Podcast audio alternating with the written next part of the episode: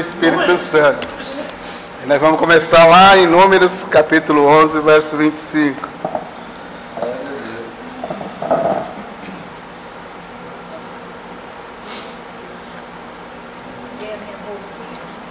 Diz o texto assim: Então o Senhor desceu na nuvem e lhe falou, e tirando do Espírito que estava sobre ele, o pôs sobre aqueles setenta anciãos. Quando o Espírito repousou sobre eles, profetizaram, mas depois nunca mais. Ok? Hoje nós vamos conversar sobre batismo com o Espírito Santo. Você sabe o que significa a expressão batismo? Todo mundo sabe a, a, palavra batismo, o significado dela, o simbolismo que existe dentro dela? Não.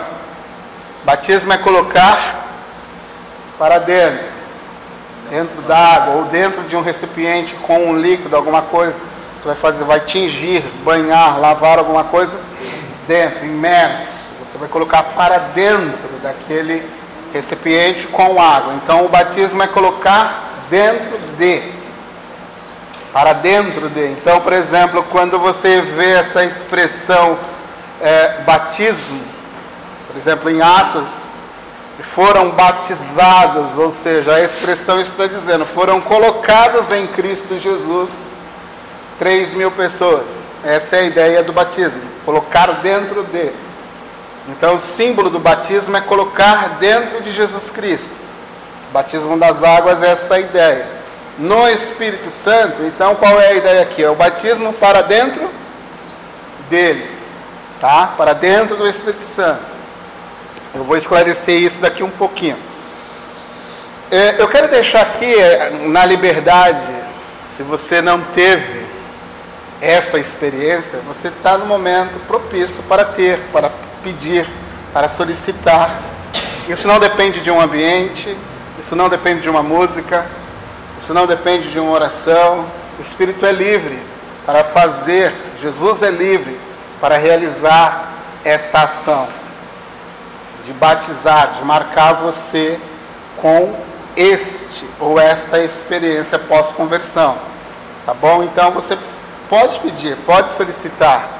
Você tem total liberdade e ele tem essa liberdade e ele pode fazer isso. Não precisa e não necessita de um momento, ou de um ambiente, ou de um clima. Não funciona assim. É por meio dele, é para ele que são todas as coisas. Então não depende de um ambiente, não depende de um momento. Então eu poderia aqui citar várias, diversas experiências de batismo, da experiência do batismo com o Espírito Santo, sem um momento litúrgico, dentro de um ambiente cultico, de igreja. Por exemplo, o meu batismo com o Espírito Santo, ele acontece num sábado à noite, após uma santa ceia, junto com os amigos, após um culto, Estamos brincando, conversando, comendo uma pizza, jogando conversa fora e de repente fomos dar as mãos para orar para ir embora. Isso era por volta de umas 11 horas da noite. Demos as mãos, começamos a orar, Senhor, abençoa fulano, ciclano, nos guarda, nos leva para a nossa casa. E um entre nós disse assim: Vejo uma bola de fogo, estou tendo uma visão e Deus vai batizar algumas pessoas com o Espírito Santo. O rolê acabou às 6 horas da manhã. Essa bola de fogo tinha bastante. Irmão, você não sabe o que aconteceu. Isso foi dentro de um apartamento. Não tinha música. Não tinha cântico. Quando ele veio sobre nós. Mas quando ele veio sobre nós, houve cânticos, houve unção, houve profecia, houve língua estranha dentro de um apartamento, num prédio, aonde até hoje a gente não entende como os vizinhos, zelador, síndico, ouviu nada do que aconteceu, porque aconteceu coisa ali dentro. Era nego caindo, era sofá virando. Imagina, quem estava embaixo, quem estava em cima.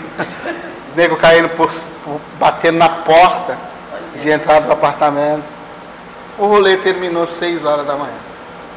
E todos foram cheios. Todos foram cheios. Mas não estavam perseverando em oração, estavam perseverando na delícia. É isso que eu estou falando. Não existe momento. Não existe um jeito. Não existe uma mecânica. Ele é livre. Vai, vai, vai depender do seu desejo, da ação dele, da sua busca, do propósito dele. E isso é para todos. Não há aqui mérito ou pessoas que tenham méritos melhores ou piores. Há um desejo do coração. Isso é um fato. Essa foi uma. Eu poderia te dar mais umas 20 aqui, diferentes. Por exemplo, agora nós tivemos uma reunião na terça-feira na sede sobre o movimento do Espírito Santo. Foi isso? Luiz orou pela unção, tá? pela graça do Espírito Santo, aquela coisa toda. Aí eu recebi de um amigo, ele mandou o vídeo para mim. Ele mora em São Vicente. Os filhos, todos sendo batizados na sala de casa. Eles não estavam no culto. Eles viram lá. Eles estavam vendo online. Terminou a, a- a apresentação online, eles continuaram. Ele falou, André, nós varamos para lá de meia-noite. Os meus filhos cantando, falando em línguas. Minha esposa, eu. Um ambiente de sala. Não há distância, não há limites, Barreiras. não há barreiras. Busca. Ele pode fazer isso nessa manhã. Amém. Glória a Deus. Você participou de uma enquete. Quem participou da enquete no grupo? Quem respondeu? Se não me falha a memória, vocês foram os melhores. Glória. Se não me falha a memória. Glória. Porque eu acho que a maioria aqui de vocês, se não me falha a memória, pode consultar depois lá para mim, se quem puder consultar. Eu acho que a maioria de vocês respondeu capacitação. Capacitação. Boa parte. Eu acho que não teve ninguém respondendo, não lembro bem, que eu fiz essa pesquisa em vários Eu achei ambientes. ela uma pegadinha. Mas eu fiquei com a capacitação. Mas, mas eu vou falar, eu vou falar, compartilhar com você o resultado, tá bom? É, a pesquisa, ela levou em consideração, a maioria não, só vi a maioria. Foi capacitação a maioria? Missão fim dos tempos. Isso. Capacitação teve 10 votos. Então tá bom.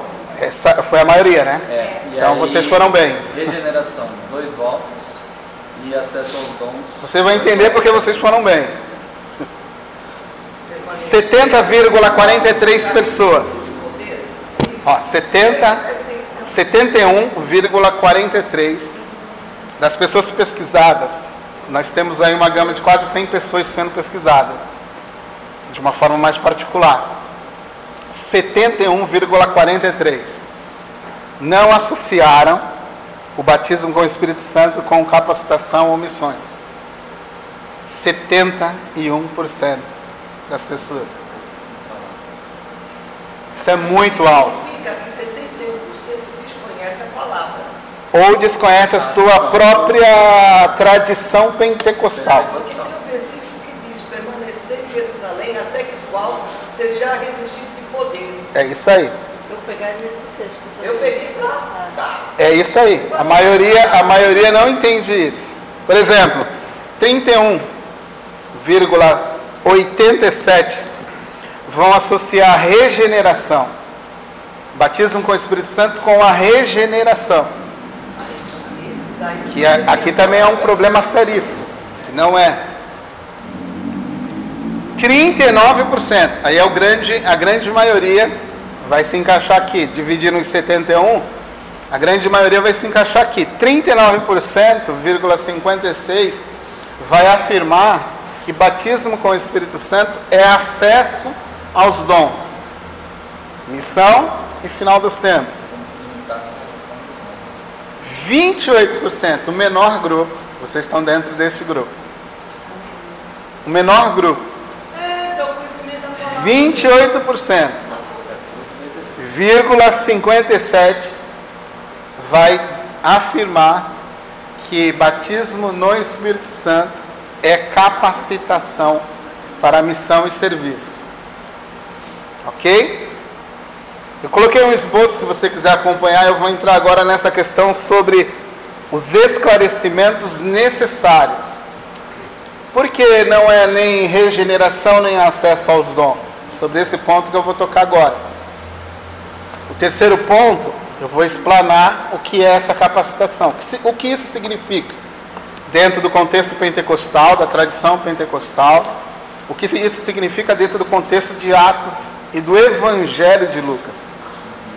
Tá bom? Então, o primeiro ponto aqui: esclarecimentos necessários. É preciso ter clareza disso, é necessário compreender isso.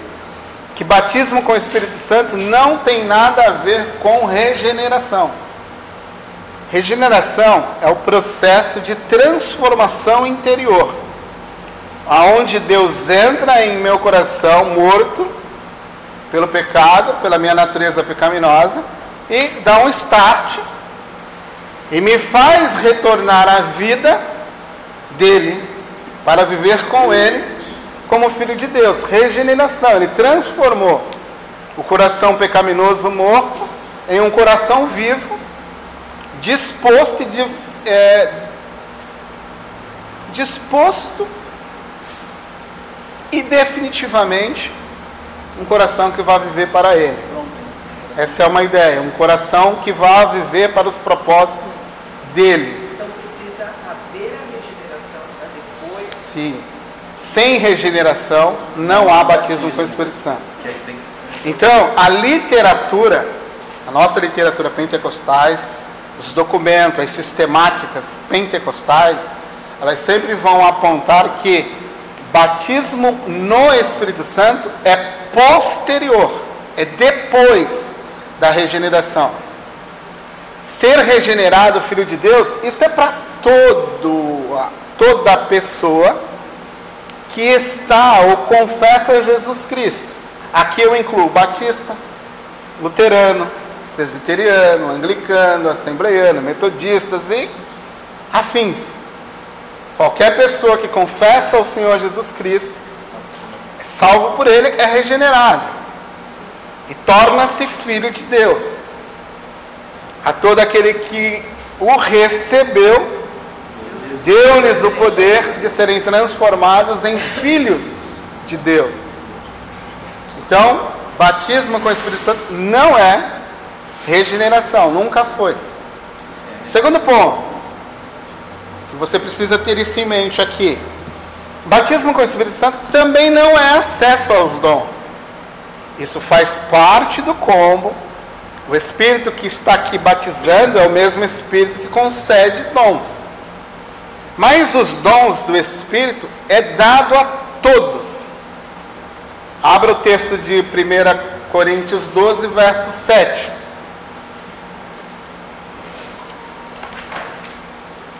E ele tem um propósito também.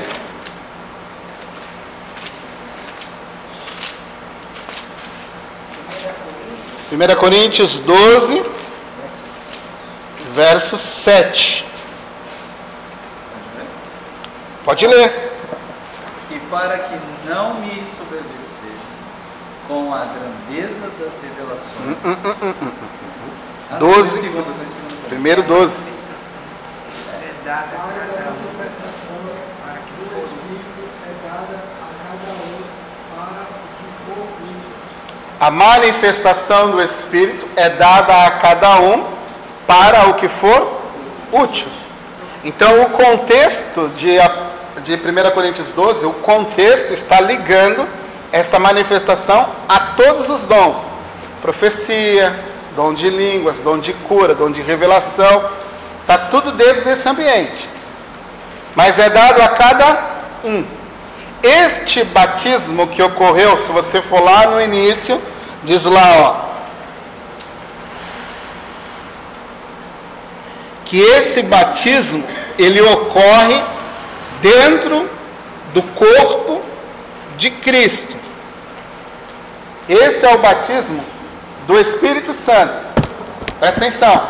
É o batismo do Espírito Santo. Ele está nos colocando. O Evangelho chegou até a Patrícia. Patrícia confessou o Senhor Jesus Cristo em arrependimento e fé. Deus regenerou e transportou ela para dentro do corpo de Cristo. O batismo essa ação é toda uma ação do Espírito Santo aplicar a obra da cruz no coração, na mente Patrícia e conduzi-la para dentro do corpo de Cristo. Aí ele faz parte ou entra no ambiente da igreja universal, da igreja católica que está espalhada por esse mundo.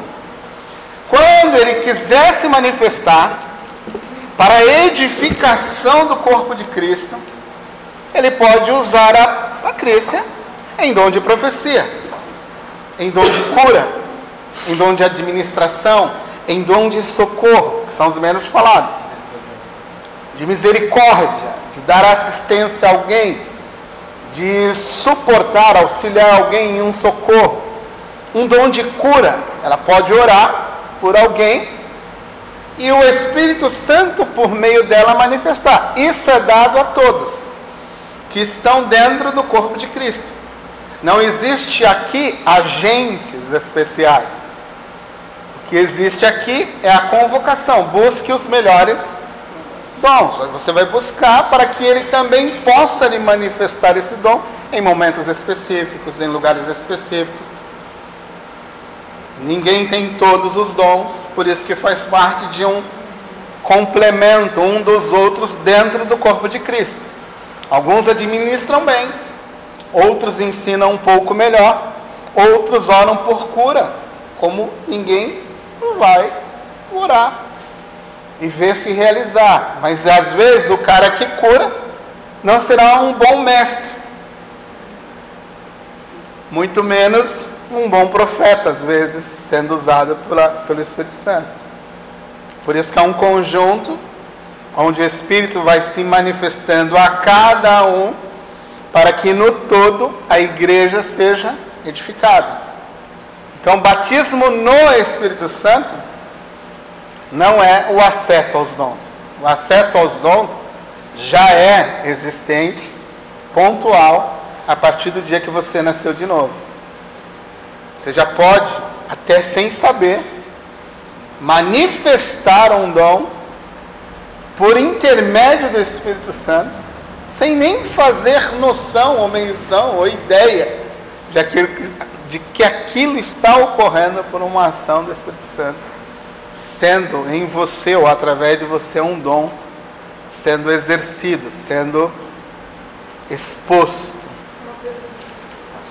Fale. Necessariamente, não é preciso que a pessoa, para manifestar um dom do Espírito, seja batizada no Espírito. Não. É isso que Paulo deixa claro aqui. Todos estão dentro deste bojo, desse do corpo de Cristo. Porque isso não é algo que eu estalo os dedos e faço. Observe o que o texto diz: é a manifestação do Espírito. Então é quando ele vê a necessidade naquele ambiente, ele precisa se manifestar daquela forma específica. Então talvez ele possa ter, ou você possa ter descoberto em você esse dom. Um dom específico que dentro desse quadro aqui dos dons, que está em Romanos, Coríntios e também em Efésios, não é só em 1 Coríntios 12. Algum desses dons ele pode se manifestar para a edificação do próprio corpo de Cristo.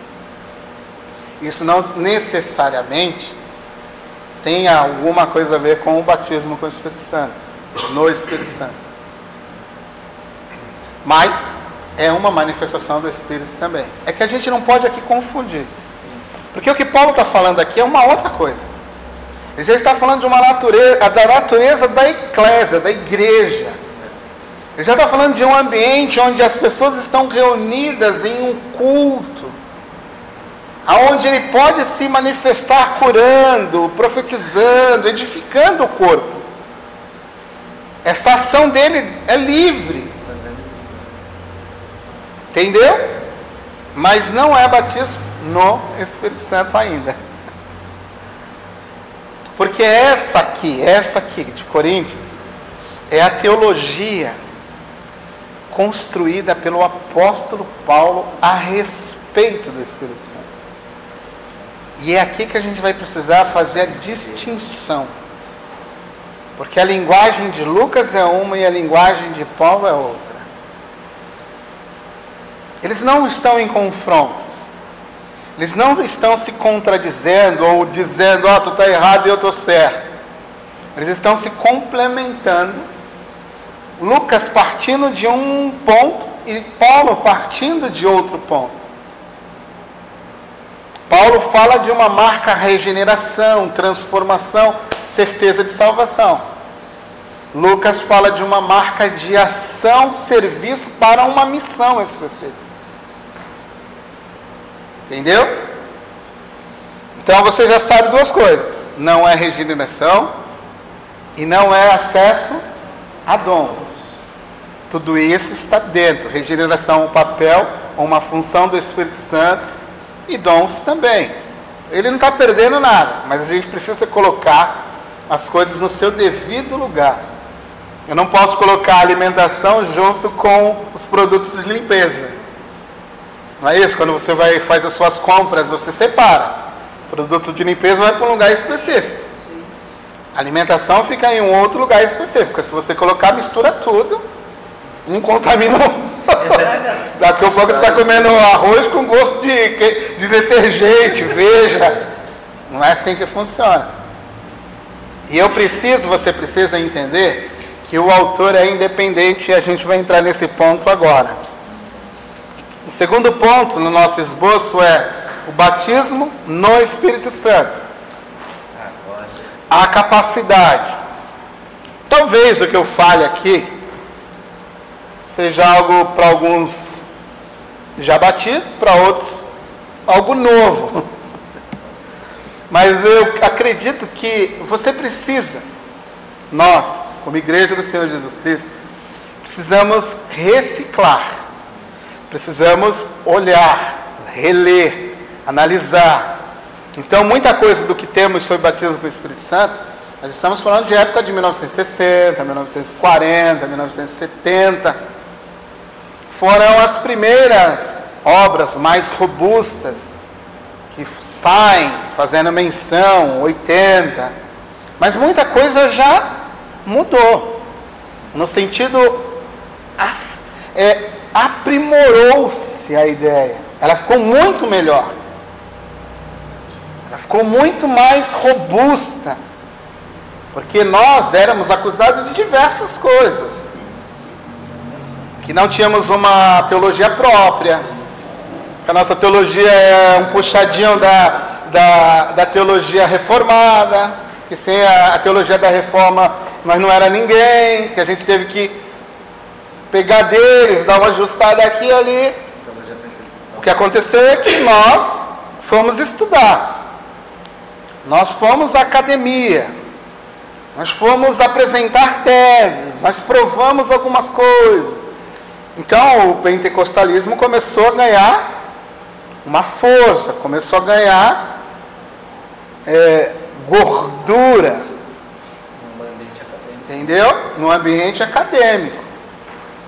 E isso precisa chegar até você, porque na maioria das vezes nós somos acusados de coisas que às vezes a gente só não sabe responder. Entendeu? Não é que eu e você não tenhamos bons conteúdos. Pelo contrário, temos. E às vezes a gente só não consegue ter acesso a isso. Mas vamos lá. Primeiro ponto aqui, ó. Batismo com o Espírito Santo, tá? É uma capacitação. Mas eu preciso destacar a diferença entre Paulo e Lucas aqui. Por isso que eu comecei lá em Números. Porque a, a, a teologia de Lucas, ela ecoa a partir de Números. E ela vem até que ela chegue em, em Atos 1. Até que ela chegue em Jesus. Então ele vem ecoando isso. Você viu que números, você percebe que foi retirado de Moisés um espírito e colocado sobre.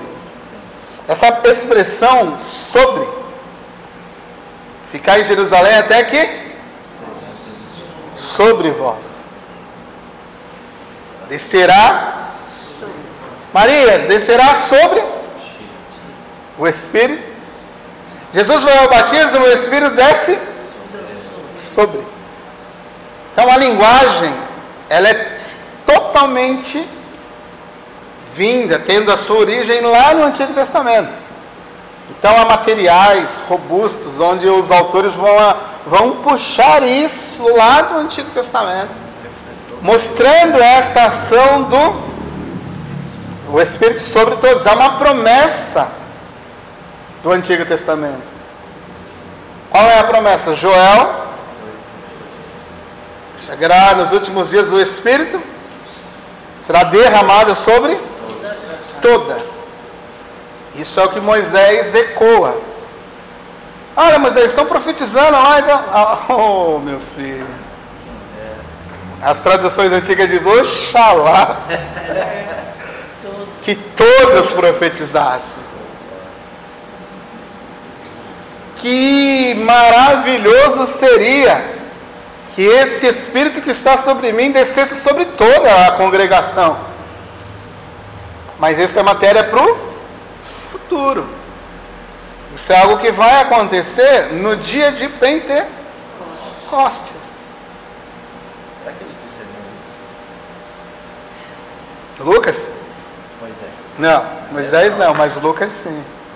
Lucas vai captar toda essa ideia É da tradição judaica. próprio- O próprio Pedro interpreta também, né? Ele está, ele tá, assim, ele está bebendo dessas fontes. O problema é que eu e você é, achamos que isso é uma novidade para Lucas. Mas Lucas está investigando uma tradição judaica que faz menção do derramamento do Espírito sobre toda a carne. E ele vai fazer uma defesa, aí ele entra aqui como o meu primeiro ponto. Lucas como um teólogo e historiador. Lucas não é só um historiador, ele também é um teólogo. Teólogo aqui é qualquer trabalho que você desenvolva mentalmente, por escrita, por, por vídeo, quando você tenta falar alguma coisa sobre Deus. A teologia em si, fazer teologia, é você pensar em Deus e tentar explicar isso de uma forma racional. Teós, a logia, o assunto, o estudo, né? Que você faz acerca de Teós, Deus, ou do Espírito Santo, ou da salvação, escatologia, soteriologia, é o discurso, o assunto, o debate, o ensino sobre o fim dos tempos, sobre salvação, sobre o Espírito Santo. O que Lucas está fazendo é, aqui, em um dos seus pontos, é desenvolver uma teologia própria sua do Espírito Santo. Como é que Lucas vê isso? Aí ele vai buscar na história, historiador. E vai narrar isso a partir de uma ideia comum, a narrativa. Ele escreve uma narrativa, um relato, descrevendo e pontuando algo importante e, ao mesmo tempo, desenvolvendo a sua teologia. Então, por exemplo, você pode colocar, eh, quando eu falo de um papel ou um documento, eu posso colocar isso, por exemplo, numa dissertação. Posso fazer uma dissertação a respeito de um assunto. Mas eu posso fa- fazer desse assunto uma história. E colocar todo aquele meu argumento criando uma história. Eu posso usar também uma poesia. São gêneros literários diferentes. Então Lucas escolhe um gênero literário e dentro desse gênero literário ele desenvolve a sua teologia acerca do Espírito Santo. Então Lucas ele é um autor ou um teólogo independente. Por que eu preciso ressaltar isso aqui?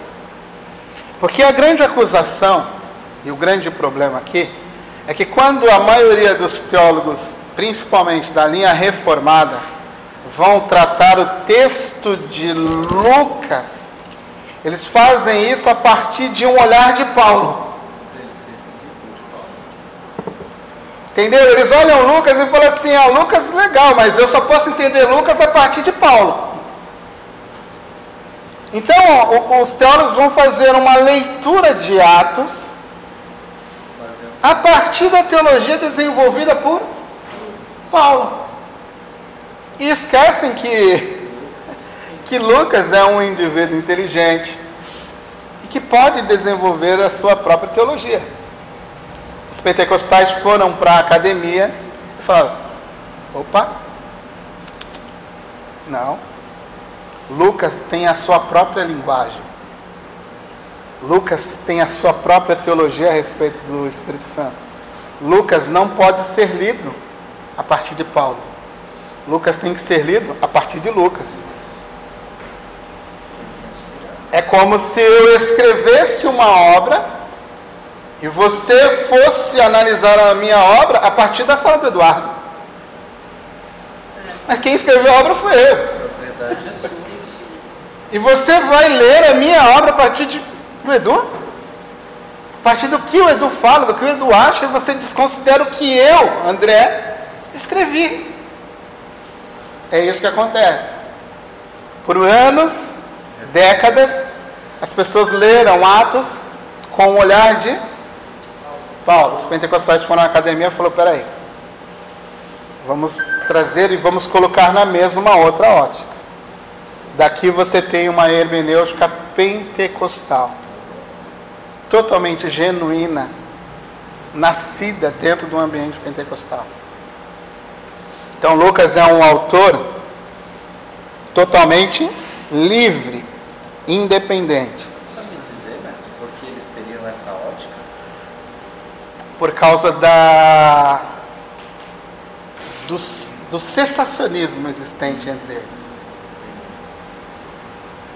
Então, quando eles vão narrar, eu vou falar alguns nomes aqui, talvez você não tenha noção, mas John Stott, James Dunn, são homens. Gordon Fee, que é um pentecostal, também vai dizer que textos históricos não podem e não servem como suporte para afirmar teologia.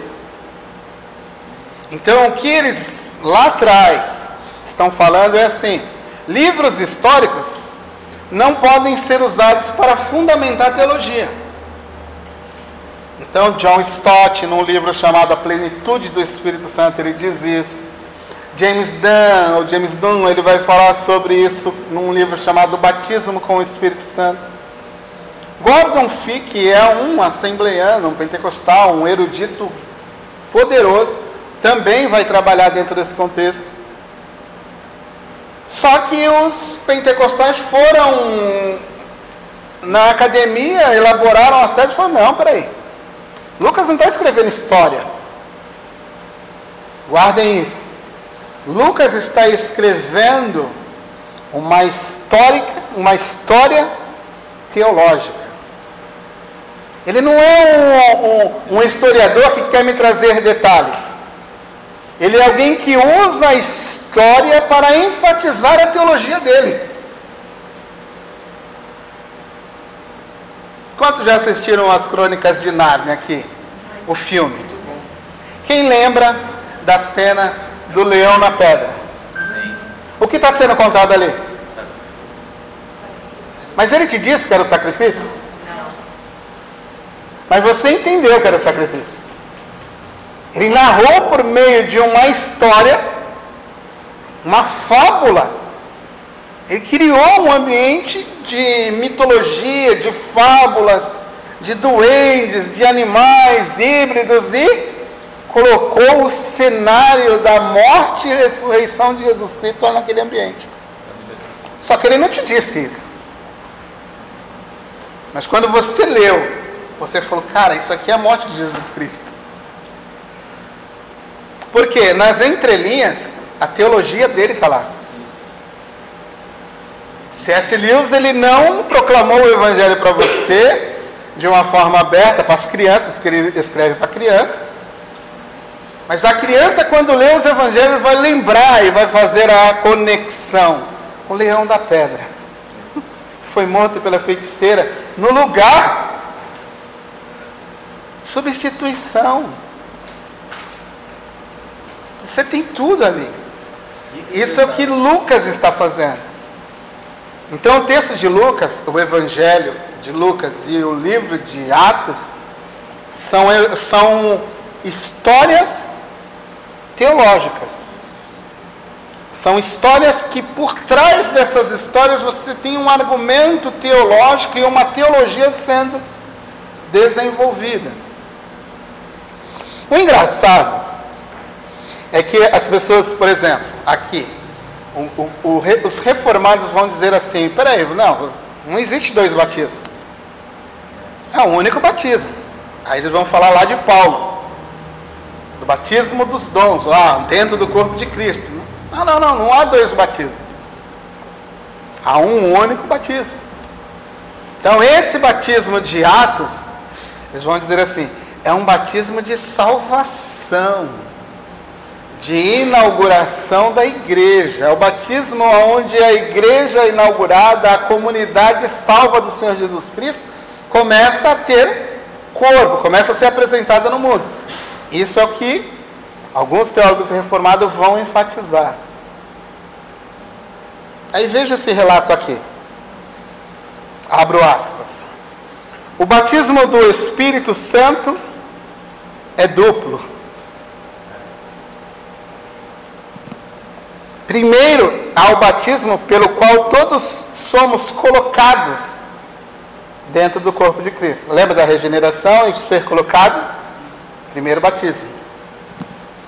O segundo, ele é externo, ele é evidenciado por causa da vocação, do testemunho, dos dons que vão sendo acompanhados.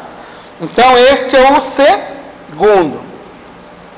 Assim como o batismo nas águas, nós somos encharcados com isso. Ou seja, nós somos colocados dentro disso e saímos encharcados. É como se você colocasse uma roupa seca dentro de um, de um, de um balde de água, quando você puxa aquela roupa, ela vem o quê? Pingando. Então esse autor está falando isso. O primeiro, para dentro do corpo. O segundo, é um outro batismo, quando somos batizados dentro dele, saímos dele encharcados, pingando. E isso começa, ou tem uma evidência, em um falar em novas línguas. Este último batismo não é necessário. Batismo no Espírito Santo. Ele não salva. Batismo com o Espírito Santo não salva ninguém. Você já é salvo. Então o que o autor está falando, ele não é necessário para a salvação. Mas ele é tão necessário porque ninguém poderá ser salvo sem ele. Porque ele vai falar da proclamação. Não é que o batismo com o Espírito Santo não salva. É que o batismo com o Espírito Santo, ele é essencial para o testemunho. Você entendeu? A ousadia para testemunhar entre as nações. Isso é poder do Espírito Santo. Quem falou isso aqui? Na reforma protestante você tem possivelmente três homens que são pilares da reforma: Martinho Lutero, João Calvino e o Rilke Zwinglio. Zwinglio foi o camarada que escreveu isso aqui no período da Reforma Protestante. Lá em 1500 e bolinhas, Zwinglio já está falando há dois batismos. Um reformado de peso está dizendo há dois batismos. 500 anos atrás. Há 500 anos atrás. Então não é modinha de pentecostal. Entendeu? Não é moda de pentecostal. Então Lucas escreve um texto que é uma narrativa, histórica e teológica. Até aqui tudo bem? Tá todo mundo vivo aí?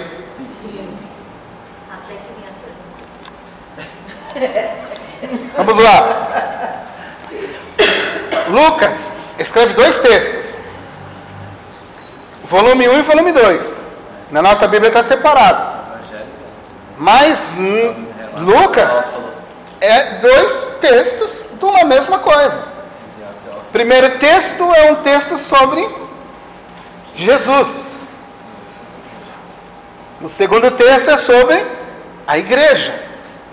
Coisa linda, né? Aí ele começa a desenvolver, ele vai falar sobre vários assuntos. Aí quando você vai falar assim, quero ver o que Lucas vai falar sobre o Espírito Santo. O que, que ele está falando sobre o Espírito Santo em, no Evangelho? Aí você vai analisar o Evangelho de Lucas e vai observar o que ele falou sobre o Espírito Santo dentro do seu Evangelho. Ah, o que Lucas falou sobre o Espírito Santo dentro do seu texto de Atos dos Apóstolos. Eu vou lá e olhar só nesse texto. Então os pesquisadores começaram a analisar. Vamos ver o que Lucas fala sobre o Espírito Santo dentro do texto de Lucas. É fenomenal. Tudo é ação do Espírito Santo. Se você quiser anotar aí, ó, eu vou deixar os textos para você ler, para não ficar cansativo para você. Mas, por exemplo, ó, se você quiser anotar Lucas 1,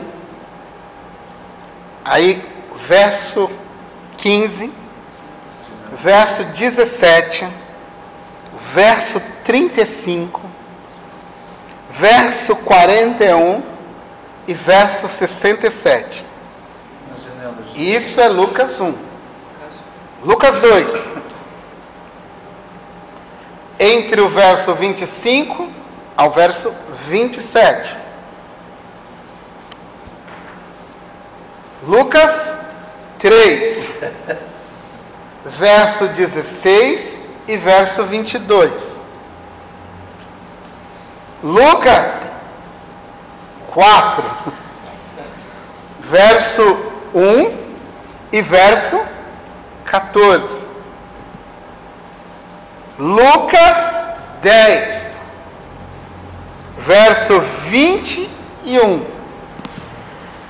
Lucas 11, verso 13. Lucas 12, verso 10 e verso 12. Todos esses textos está ou está levando em consideração toda uma ação do Espírito Santo sobre alguém, realizando, por exemplo, o milagre da gravidez, realizando o anúncio, realizando ou efetivando o ministério de Jesus. Por exemplo, Lucas ele vai abrir o seu texto com várias menções do Espírito Santo, até que ele chega no capítulo 4 e fala ou registra aquela aquela velha aquela velha profecia que cai justamente naquele dia que Jesus entra na sinagoga, a ele é dado um rolo. O rolo do profeta, aí ele abre o rolo, aí como é que começa o texto? O Espírito do Senhor está Sobre Lembra a linguagem? Sobre. O Espírito Santo está sobre. Se você fizer um caminho, tá, faz uma voltinha anterior, Jesus tinha acabado de quê? Ser batido. Sobre ele veio. Sobre ele. Desceu sobre ele. Aí ele vai impulsionado pelo Espírito ao Certo. deserto. Aí Lucas fecha. O que, que acontece aqui? Jesus tem um revestimento de poder e é enviado para proclamar o reino de Deus entre os povos. Aí, se, se você fizer as junções, lá em, em Mateus, Mateus fala assim: iniciando o seu ministério, começou a proclamar o evangelho do reino de Deus. Capacitar. Porque Jesus aqui é homem. Lembrando ou ecoando que Paulo fala lá em Filipenses, não teve por o. Ele não usou como homem sem pecado, ele foi totalmente dependente de uma ação do Espírito Santo sobre ele. O ministério da execução, da proclamação, dos milagres que vão confirmando a proclamação do Evangelho em Jesus é efetuado pelo Espírito Santo. É o poder de Deus emanando pelo homem imperfeito Jesus Cristo. Aqui nós não estamos falando da divindade de Jesus. Jesus não deixou de ser menos Deus. Aqui eu preciso pontuar que o que Lucas está destacando é a ação do Espírito Santo para um ministério de serviço e missões. É, vamos, vamos dizer assim, deixando uma assinatura do ministério de Jesus. Ele só vai falar novamente sobre isso lá em Lucas 24, 49. Jesus já morreu, já ressuscitou, ele vai falar: olha, agora você fica em Jerusalém, porque meu Pai vai conceder a promessa que foi dita, que foi anunciada a vocês. Eu estou indo, mas ele vai enviar o outro, que não é diferente de mim. Não há diferenciação entre eu e ele. O que eu sou, ele é. O que ele é, eu sou. Ele vai vir sobre vocês. Da mesma forma, ecoando ou parafraseando ou viajando, ele está falando assim: assim como ele veio sobre mim, assim como ele veio sobre os profetas, assim como ele veio sobre os patriarcas, assim como ele veio sobre gerações anteriores e veio sobre mim, ele virá sobre vocês. Aleluia. Lucas 24, 49. É como se Lucas fechasse o pacote. Vai falar, agora eu vou fazer o volume 2. Aí ele começa, ó, excelentíssimo Teófilo. Agora eu quero mostrar para você a outra parte. Qual é a consequência desse evangelho que você acabou de crer?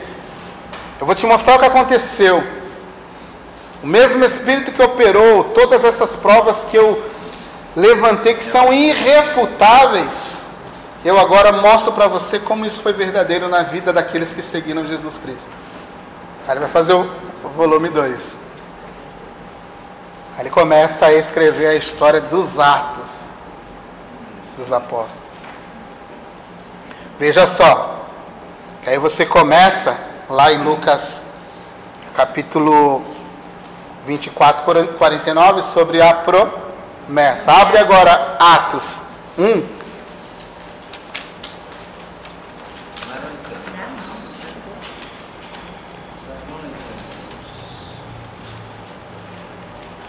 Atos 1, verso 5.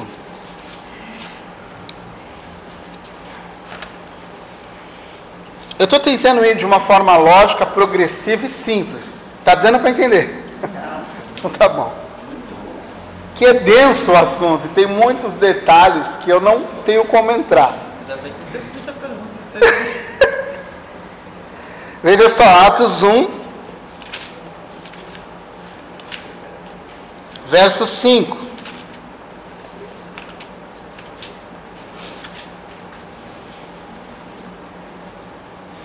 Porque João, na verdade, batizou com água, não é isso? Batismo com águas, mas vocês serão batizados com não muito tempo depois desses dias. Então ele está ecoando a fala do final de, do Evangelho de Lucas, 24, 49. Aqui ele está iniciando, ó, Teófilo, tal, foi isso que aconteceu nos últimos dias. Jesus falou isso, isso, isso. Aí você vai juntando as coisas, Mateus 28, 19 e 20, com Lucas, aí você fala assim, a grande comissão, ela só pode ser executada debaixo desse revestimento e dessa capacitação do Espírito Santo. discipulado, batismo, proclamação do Evangelho, só tem uma ação genuína e algo que produza fruto de fato, se vier revestido com poder e com a ação genuína do Espírito Santo. Fica, fica a ressalva. Eu e você podemos desenvolver a melhor metodologia de evangelismo para Vila Matias, para a Baixada Santista como um todo, para o estado de São Paulo como um todo, para o Brasil como um todo. Eu posso ter a melhor, eu posso fazer a junta, a coligação dos melhores teólogos, mestres, professores, pastores deste país, juntá-los e falar assim: me desenvolvam o melhor material sobre proclamação do Evangelho, discipulado, batismo. Desenvolva aí para mim. Você pode ter esse material pronto em um ano, dois anos, um mês, uma semana. Aqui temos o melhor material. Se esse material não for usado pelo Espírito Santo, para que essa verdade seja aplicada aos corações, você só tem um material. Porque você não tem o essencial, a capacitação e o poder para fazer isso germinar no coração de alguém. Por isso que eu ressalto e bato nessa tecla. A proclamação não é natural. Nós desenvolvemos, e aqui não estou falando contra metodologias, eu defendo isso. Eu acho que temos que ter métodos. Mas a metodologia em si, por mais perfeita que ela seja, ela não tem poder para converter corações. Por isso que esses homens precisam ser cheios do Espírito Santo. Por isso que qualquer ação evangelística, eu e você devemos ser cheios do Espírito Santo. Porque qualquer proclamação num púlpito, ela deve vir cheia da presença do Espírito Santo. Não é sobre métodos. É sobre sermos cheios do Espírito Santo. Esses homens vão proclamar um evangelho em um terreno tão hostil, um terreno tão brutal, cheio de idolatrias, cheios de violências, cheios de problemas sociais. Esses homens são cheios do Espírito Santo e começam a proclamar: Jesus Cristo morreu e ressuscitou. Essa é a verdade que eu tenho para vocês. Aleluia. E vocês têm que se arrepender e fazer dele Senhor e Salvador das vossas vidas. Ah, o que for Deus? Crer no Senhor Jesus Cristo, tu e a tua casa. Ah, como é que podemos ser salvos, Pedro? Arrependam-se e creiam que Jesus Cristo ressuscitou dentre os mortos. Não tem, gente. Eu defendo e vou morrer defendendo. Isso não é natural. Evangelho não é natural, gente. Eu não estou lidando com metodologias humanas. Eu estou lidando com a mensagem sobrenatural, espiritual, que depende de uma ação do Espírito Santo. Não é natural. Senhor, me dá a capacidade, meu amigo de serviço, me dá a capacidade de falar de Jesus para ele com poder. Aonde eu entre naquele coração com o teu evangelho pela ação do teu Espírito Santo e arrombe aquilo lá e faça ele descer quebrantado na tua presença, arrependido. Porque essa é a natureza da proclamação do evangelho. Se não fosse assim, Jesus diria: olha, podem ir, vão testemunhando do que vocês viram aí, está tudo certo. Se fosse uma coisa natural, esses homens já viram, esses homens já tocaram no Cristo ressurreto. O que era mais impactante do que isso? Esses homens tocaram nas feridas no corpo de Jesus glorificado. comeram, beberam com ele ressuscitado. Conviveram com ele mais de 40 dias.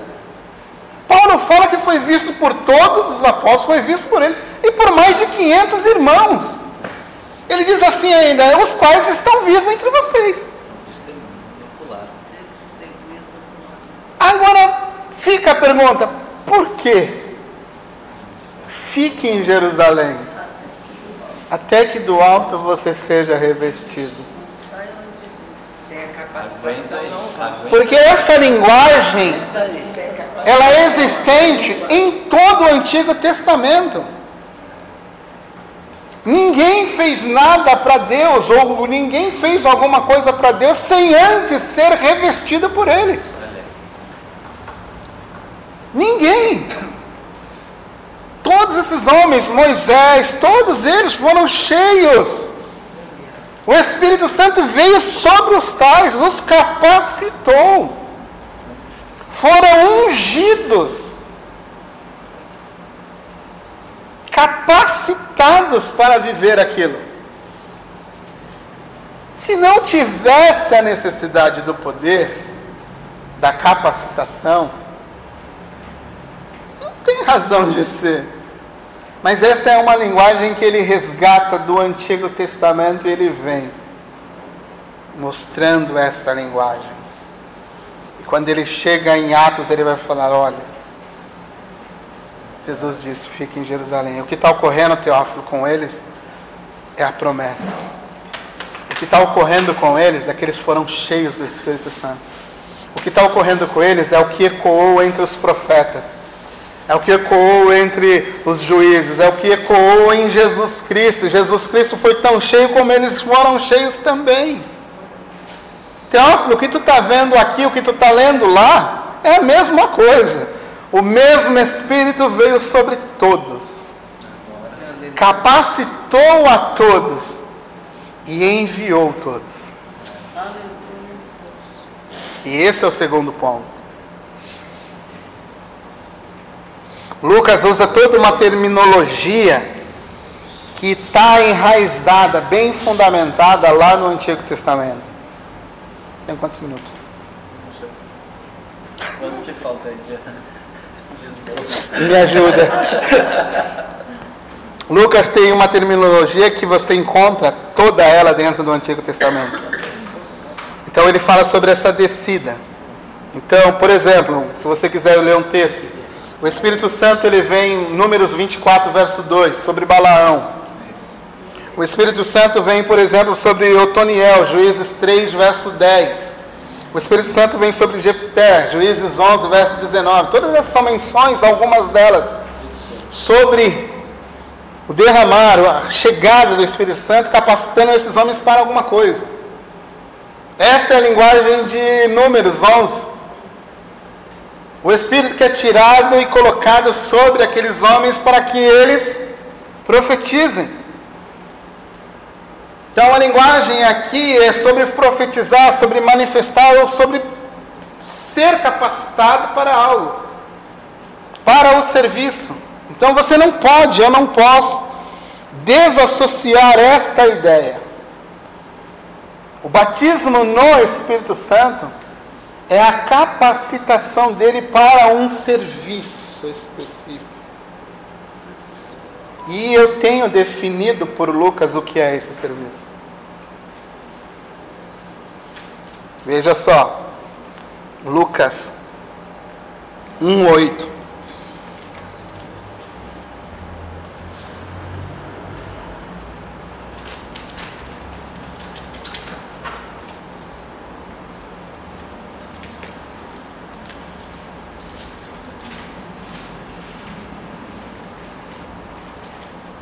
Estou terminando, tá, gente?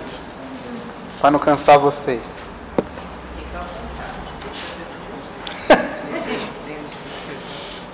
Mas recebereis poder. Algumas versões falam revestimento. Atos 1,8. É, tá Você falando Lucas. falou tanto, Lucas 1. Eu, eu, oh, meu Deus! Atos 1,8. É Lucas também. Atos é Lucas, Lucas é Atos. É ele que falou. Né, Caio? Quem lê, quem lê Atos lê Lucas, quem lê Lucas lê Atos. Vocês não pegaram, pô? Pô, vocês estão distraídos, gente. Estava testando vocês, pô. O povo mirando a vida e. Povo procurando. Mas recebereis poder ao descer sobre vós o Espírito. Santo. Para quê? Sereis minhas testemunhas. Veja só, esses homens já viram Jesus. É. Presenciaram isso. Nós não estamos falando de uma coisa diferente. Tipo assim, não tem ninguém lá que. não- Eles viram. Caminharam com Jesus, comeram com Jesus. Ressurreto. Um homem que eh, há três dias ficou dentro de um, de um sepulcro e saiu. Vivinho da Silva. Sem ninguém lá mexer na pedra, nada. Chegaram lá, a coisa tinha acontecido. Mas eles precisam de poder para proclamar essa verdade. Você tem o texto bíblico. Você tem a verdade do texto bíblico. Eu tenho a verdade do texto bíblico. Mas me falta o poder para proclamar. Porque eu posso falar isso por horas. Se não tiver poder, é necessário poder. É necessário dependência do Espírito Santo. A gente tem que sair desse ambiente natural. Você tem que desenvolver as melhores metodologias, você tem que desenvolver os melhores métodos, os melhores livros sobre isso. Mas você nunca pode abrir mão do poder. Você nunca pode falar assim, eu posso fazer isso. Porque se Jesus disse, Atos, Lucas registrou, é necessário termos poder. Ser revestidos de poder para uma capacidade. Então, essa experiência do batismo com o Espírito Santo, na verdade, ela é só uma porta de entrada. Ela não é a única. Ela é uma experiência que te vai te evidenciar um preenchimento, mas ela também tem que ser uma constância na nossa vida. Uma busca incessante para que você e eu sejamos o melhor esposo, a melhor esposa, o melhor amigo, o melhor irmão. Tudo isso é testemunho o melhor proclamador do Evangelho, o melhor amigo da igreja. Tudo isso é testemunho. Ser testemunha de Jesus Cristo envolve proclamação e comportamento de vida. Essas coisas andam juntas. Só que essas duas coisas precisam de poder capacitação do Espírito Santo. Às vezes a gente está muito mais no natural, batendo, né, na porta de forma natural.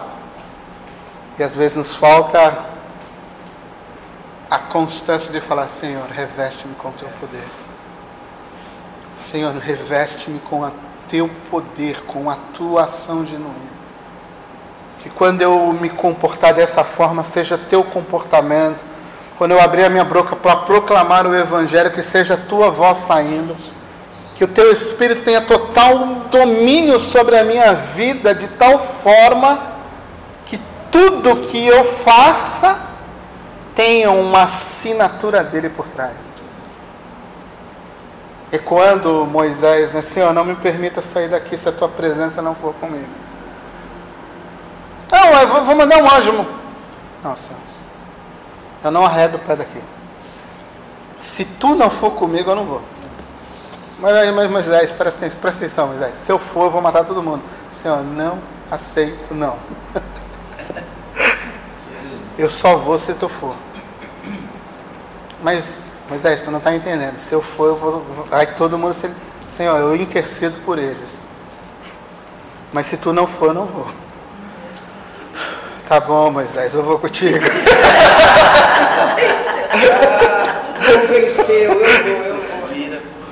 Tipo assim, ele ama a presença de Deus. É.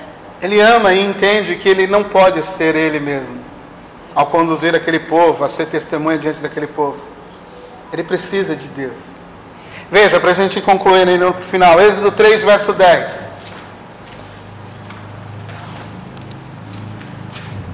Você talvez saiba o que aconteceu aí. Sarça, Moisés, chega naquele ambiente, um ambiente santo, um ambiente fantástico. E ele tem o que? Uma, um encontro com Deus, face a face ali. Deus se revela a ele, olha, eu sou Deus dos seus pais, sou o grande eu sou, e coisa e tal. E olha, presta atenção, eu vou te enviar. Tu vai, como meu representante diante do meu povo. Não, mas eu sou um. Sou, tenho um, um falar pesado. de- Você vai, eu vou te capacitar, você vai. Aí Moisés desce como do monte? Eu sou o cara. Deus está comigo, velho. Deu até uma vara aqui, ó. Eu sei. Eu sei. Vou agora falar com o faraó. O que, que aconteceu nessa sarça? Moisés teve um encontro com Deus. Por Deus foi impactado e foi o quê? Enviado. Isaías 6. Transitando para lá e para cá, tal, de repente ele entra naquele ambiente, a, a tela do projetor desce, começa a ser projetada uma visão na tela, e ele tem o quê? Um encontro com Deus em seu trono, em sua glória, em toda a sua beleza e santidade. Aí ele, misericórdia. Jesus amado. Que. Eu já estou aqui, eu vou ser. ele já olha para a sua condição. Eu sou um homem de impuro lábio, nem sei o que eu estou fazendo aqui. Não, Isaías. Tranquilão. Good vibe aí. É um tete a tete entre eu e você. Eu preciso. Aí imagina uma imaginação, né, Deus convocando os os outros da Trindade, falando, não, Deus Pai, olha para o Deus Filho, para o Deus Espírito Santo, e fala assim, como quem não quer nada, né? Isaías na cena, né? espectador. Quem eu envio? Quem envia o Filho? Quem envia o Espírito Santo?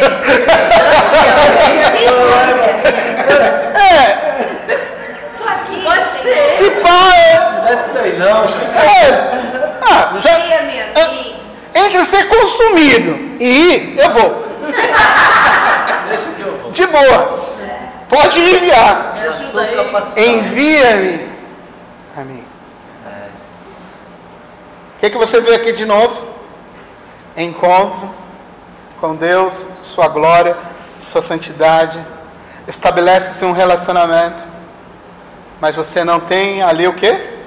Menção de. Ah, vou ficar aqui, pô. Na glória. Agora ficou tudo de bom. Não, eu vi a glória. E a glória me impulsionou a Aí, O que, que você vê em Atos dos Apóstolos, Paulo no, a caminho de Damasco?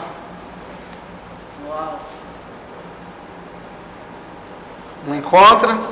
Paulo, Paulo, Paulo, Paulo, Paulo, Paulo, para, para, para. Paulo cai ali no meio do clarão, tudo acontecendo, o projetor desceu. a visão foi estabelecida. Paulo já perdeu a visão, já não sabe mais que tá, para onde vai, se vai para a esquerda ou para a direita. Paulo, Paulo, Paulo, Paulo. Era meio-dia, uma luz uma. Quem é? Quem é? Quem é? Eu sou o Senhor a quem tu persegues, Paulo. Agora, Paulo, presta atenção. Vou te encaminhar aí para uma residência. Tu vai ficar lá quietinho, caladinho. Vai chegar Três dias tu vai ficar rumiando isso aí, pensando no que tudo aconteceu. Seguinho, seguinho. Seguinho, seguinho da Silva. Aí vamos lá em Atos 9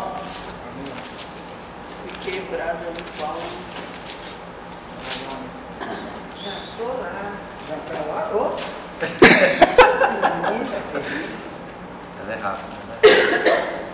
Atos 9 eu gosto de Atos 9, verso 16. Lá no verso 13, você sabe quem é o, person o personagem principal aqui, é Ananias. Ananias. Aí Jesus vai estabelecer um contato com Ananias e vai falar assim: ó, você vai lá, né? Verso, verso 15. Mas Senhor, não, mas o Senhor, é, é, aqui Ananias vai meio que questionar, né, mas esse camarada aí que está mandando eu ir lá, não é o cara que estava perseguindo a gente? É aquele. Não é esse que veio com cartinha para prender? esse aí tá E agora está me enviando lá? tá capacitado coisa. Peraí, peraí, peraí, peraí, eu sou teu amigo. Tu tá mandando eu ir lá? Esse cara vai me prender, Jesus. Mas Ananias, Não, Ananias. Fica na boa aí. Fica na boa. Este, aí vamos lá no verso 15. Vai porque este é para mim um instrumento escolhido para levar o meu nome perante os gentios e reis, bem como os filhos de Israel. O que, que você viu nessas três coisas como exemplo simbólico? Todos eles se encontram com Deus. Mas o encontro não fica neles. O encontro os conduz a outros.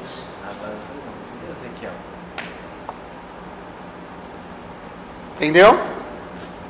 O encontro sempre vai levar o povo de Deus aos outros.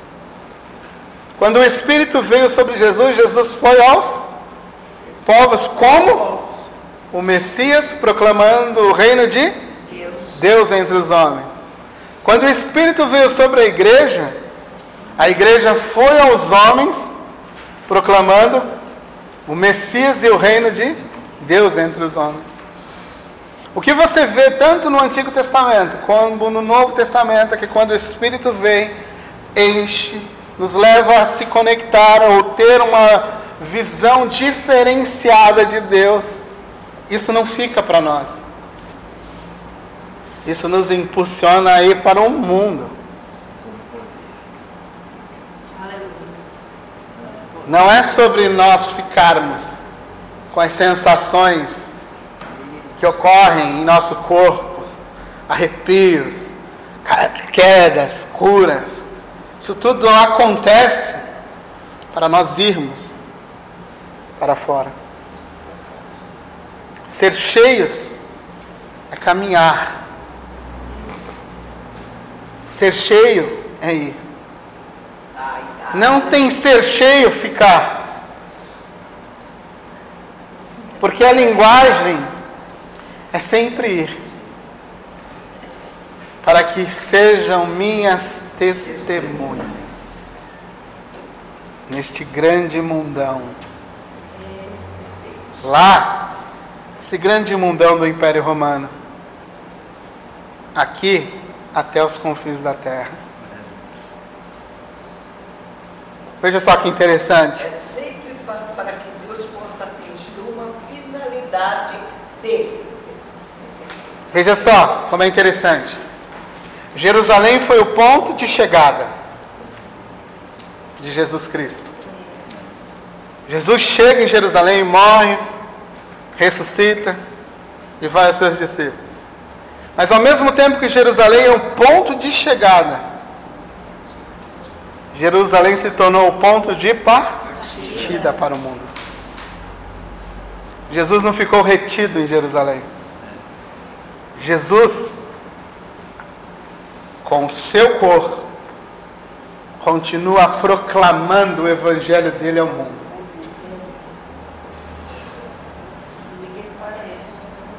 Pelo poder do Espírito Santo.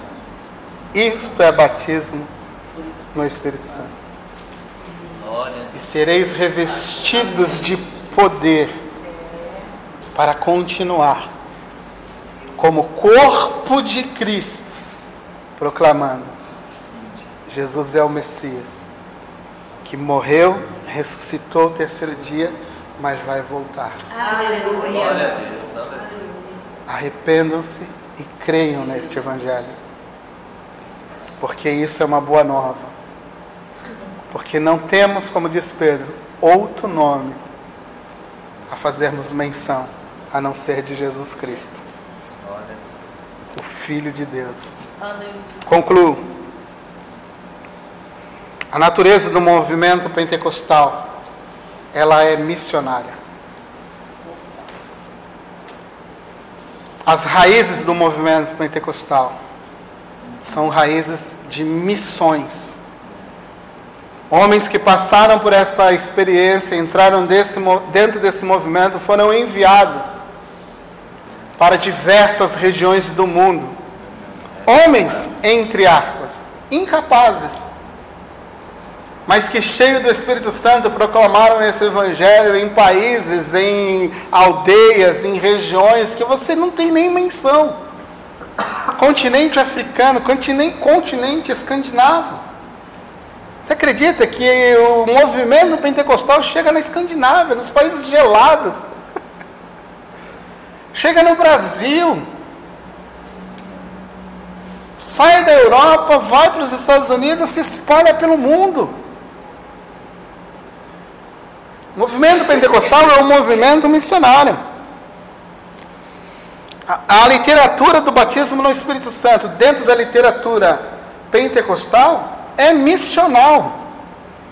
Quando você pega a literatura pentecostal e olha, lê ela, sempre está associada à capacitação para serviço e missão. Não é ficar num ambiente fechado. Não é, gente. É missão, missional.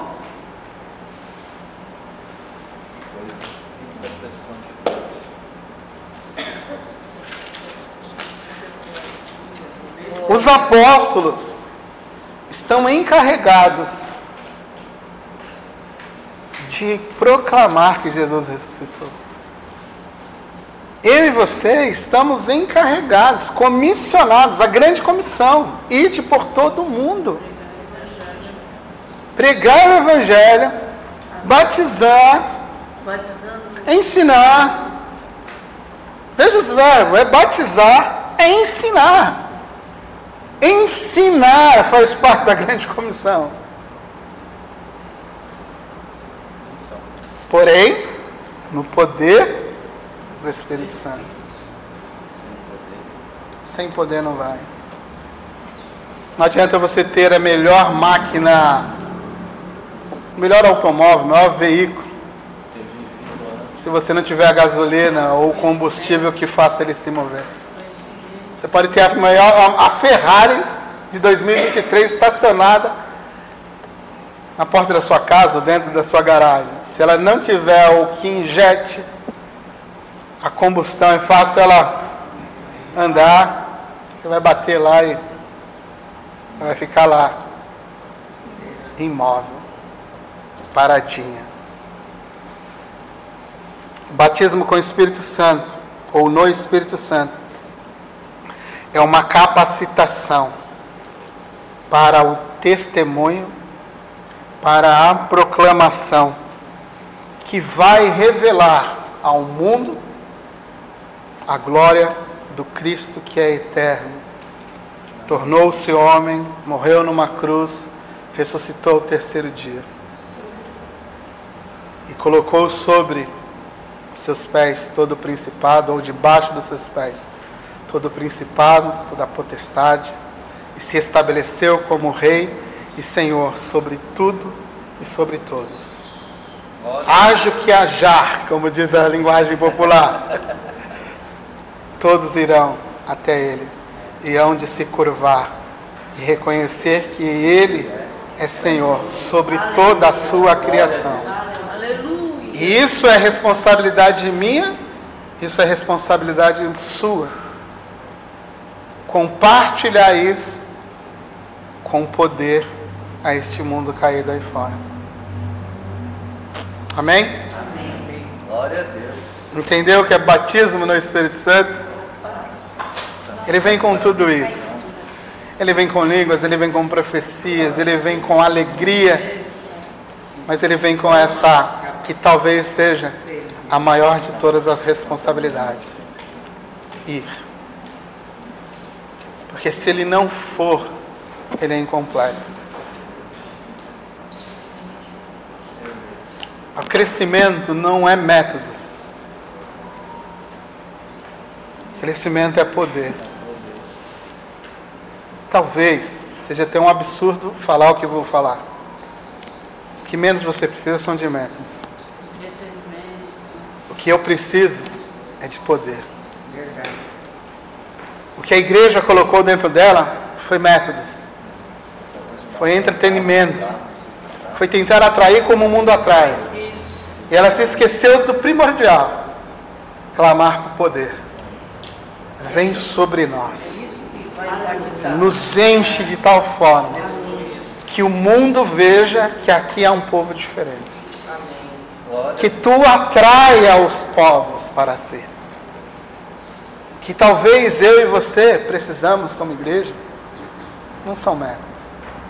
Uma vez um amigo perguntou assim para mim, é, curiosidade, um amigo íntimo, ele falou, qual a metodologia que vocês, lá na sede no caso, que vocês usam na sede para crescer tanto? Eu falei, cara, tu sabe de uma coisa? Ele falou, o quê? Nós não temos a metodologia. Como assim? Não tem, cara. Nunca sentou e falou assim, esse é o nosso método de crescimento. Mas eu posso testemunhar que eu tenho um pastor que ama o Espírito Santo. Que é alguém que depende do Espírito Santo. Eu o conheço. Eu sei o trilhar dele desde o tempo que não existia a palavra de vida. E uma coisa que ele nunca abriu mão, esses mais de vinte e poucos anos que eu conheço e caminho com ele, foi dizer assim: eu preciso, eu posso, eu vou fazer da minha forma. Com erros e com os acertos deles, ele sempre foi alguém que falou assim: Espírito Santo, Verdade. me capacita. Às vezes as pessoas olham para nós e falam: qual é o método? Não tem método. Tem alguém que está clamando pelo poder do Espírito Santo. É só isso. Se você, se você olhar com olhos frios o Atos, qual é a metodologia que tem lá, gente? Não tem metodologia. Eu não estou falando que não deva ter, não compreenda a minha fala de uma forma equivocada. Os nossos tempos são tempos diferentes. A comunicação é diferente. Hoje nós temos a, a, a tecnologia, a, tudo ao nosso favor. Temos várias coisas para ampliar essa proclamação. Mas não é sobre isso. Esses homens têm, dentro do seu contexto também, os seus métodos de divulgação. Mas não é sobre isso. É sobre poder. Tem uma coisa que não muda, né?